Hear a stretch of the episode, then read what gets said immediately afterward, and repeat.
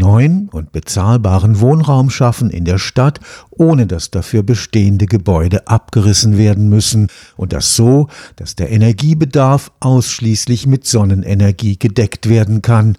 Das war die Aufgabe des Solar Decathlon Europe 2021-22, der weltweit größte universitäre Zehnkampf für nachhaltiges Bauen eine Art Olympia in zehn Einzeldisziplinen vom architektonischen Entwurf über Energieeffizienz und Innovation bis zur Bezahlbarkeit. Gewonnen hat das Team des Karlsruher Instituts für Technologie.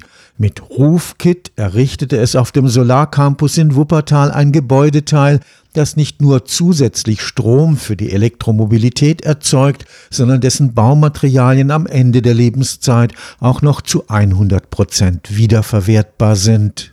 Fast drei Jahre haben 30 Studierende des KIT am Wettbewerbsbeitrag für Wuppertal gearbeitet. Wir waren ja eins der wenigen Teams, die zum allerersten Mal bei einem Solar Decathlon teilgenommen hat. Es gab ganz viele Unis, die schon mehrfach beim Solar Decathlon teilgenommen haben und vielleicht auch schon wussten, was auf sie zukommt. Wir hatten keine Ahnung. Wir haben alles gegeben und anscheinend hat es funktioniert. Wir sind natürlich unglaublich stolz und unser Wunsch ist, dass das, was wir gezeigt haben oder wie wir die Menschen inspiriert oder auch begeistert begeistert haben, dass das nicht verloren geht. Da schauen wir mal, wie es weitergeht. Regina Gebauer arbeitet am Lehrstuhl für nachhaltiges Bauen des Karlsruher Instituts für Technologie.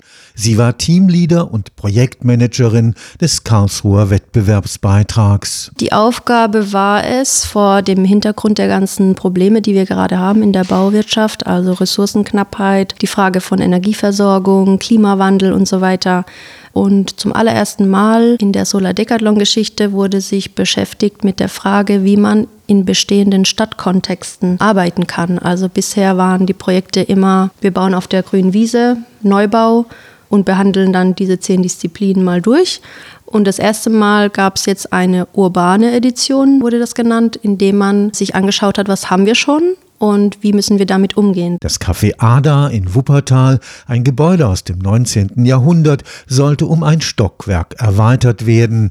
Das preisgekrönte Rufkit-Konzept beweist, dass das ausschließlich mit recycelten Baumaterialien möglich ist. Unser Anspruch ist zu zeigen, dass Bauen mit Sekundärrohstoffen eben kein Konglomerat aus in Anführungsstrichen Müll ist, sondern dass es unglaublich viele Potenziale gibt in Materialien oder Objekten, die es schon gibt. Wenn man alte Materialien und neue Materialien kombiniert, dass man da gestalterisch unglaubliche Potenziale aufzeigen kann, die man niemals mit reinen Neumaterialien realisieren könnte. Auch Energieeffizienz konnte mit recycelten Materialien erreicht werden. In unserem Fall haben wir PVT-Module angewendet. Das sind Module, die sowohl Strom als auch Wärme erzeugen. Und was bei uns ganz besonders war, dass wir im Sinne der Ressourcenschonung oder der Ressourcenknappheit, die wir haben, überlegt haben, PVT-Module zu verwenden, die es schon gab, die wir einfach wieder eingesetzt haben, also die nur einen ganz kleinen Verlust im Wirkungsgrad hatten, die aber noch funktionsfähig waren, um einfach Materialien, die wir bereits haben, nochmal wieder einzusetzen. Die Einbindung der urbanen Mobilität war ebenfalls Teil der Aufgabe, der sich das Team stellte. Wir haben ja gebaut in Wuppertal einen kleinen Ausschnitt aus unserem Projekt, aber das Projekt ist eigentlich ein Ausschnitt aus einem viel größeren Kontext. Das heißt, wir haben auch den Kontext Stadt mit einbezogen und überlegt, wie kann man das Gebäude selbst als quasi immobiles Element sozusagen, also statisch festgesetztes, mit der Mobilität verbinden. In unserem Fall haben wir es so gemacht, dass die E-Mobilität über die Energie der Sonne die wir über unser Gebäude gewinnen, gespeist wird. Das heißt, wir wollen auch einen Mehrwert für die Stadt generieren. Die vollständige Recyclingfähigkeit des Gebäudes wird durch den Einsatz sogenannter Monomaterialien ermöglicht. Unser Steckenpferd für RoofKit war, dass wir sehr viel uns beschäftigt haben mit Material, Materialzusammensetzung, Materialverbindungen. Wie kann man die einzelnen Materialien miteinander verbinden, damit sie kreislauffähig werden? Also unser Anspruch war es, ein 100% kreislauffähiges Gebäude zu entwickeln, was bedeutet, dass man alle Materialien so miteinander verbinden muss, dass sie auch sortenrein wieder trennbar sind. Keine Kleber, keine Nassdichtungen, keine Silikone.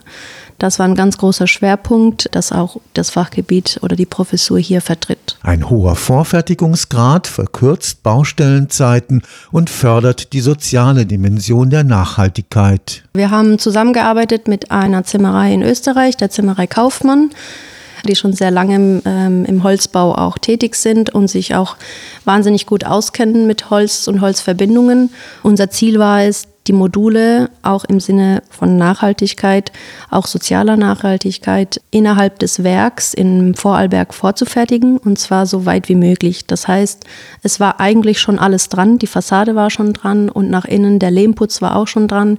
Die Möbel standen schon drin, die musste man nur noch mal auspacken und aufstellen. Und dann in Wuppertal hat uns das ermöglicht, dass man nur noch an den Modulstößen die einzelnen Elemente verbinden musste und wir innerhalb von 48 Stunden die Einheit funktionsfähig dastehen hatten. Und übertragen auf die größere Aufgabe würde das bedeuten, dass wir in der Stadt Baustellenzeiten verkürzen können, damit Kosten minimieren und wenn wir mit dem Bestand arbeiten, auch Nutzerausfälle vermeiden können. Möglich wurde der Wettbewerbssieg durch ein multidisziplinäres Team. Wir hatten auch Bauingenieure, die unter anderem die Statik- und Tragkonstruktion entwickelt haben. Wir hatten von den Wirtschaftsingenieuren jemanden da, jemanden, der sich mit der Mobilität beschäftigt hat. Was wir zum Beispiel gemacht haben, hier aus Karlsruhe die Meidinger Schule angesprochen. Dort lernen Schüler oder werden ausgebildet zu Elektrotechnikern, Elektrikern oder Heizung, Lüftung, Sanitärexperten, die wir dann einfach mit dazugenommen haben, weil wir als Architekten eigentlich das Wissen nicht dazu haben. Und so haben sie uns dann unterstützt in der Ausführungsplanung. Der Rufkit-Demonstrator soll jetzt vom Solarcampus Wuppertal nach Karlsruhe gebracht und als Reallabor weiter genutzt werden. In Wuppertal war es so, dass wir den Holzbau auf Gerüsten aufgestellt hatten und hier in Karlsruhe werden wir das Ganze aber ein Stockwerk tiefer setzen, also ohne die Gerüste aufstellen. Und dann soll das Ganze als weiteres Forschungsprojekt, also quasi als eigenes Living Lab, hier weiter genutzt werden für Nutzerkomfort, Analysen und so weiter. Also es sollen Studenten oder PhD-Studierende hier wohnen. Stefan Fuchs, Karlsruhe Institut für Technologie.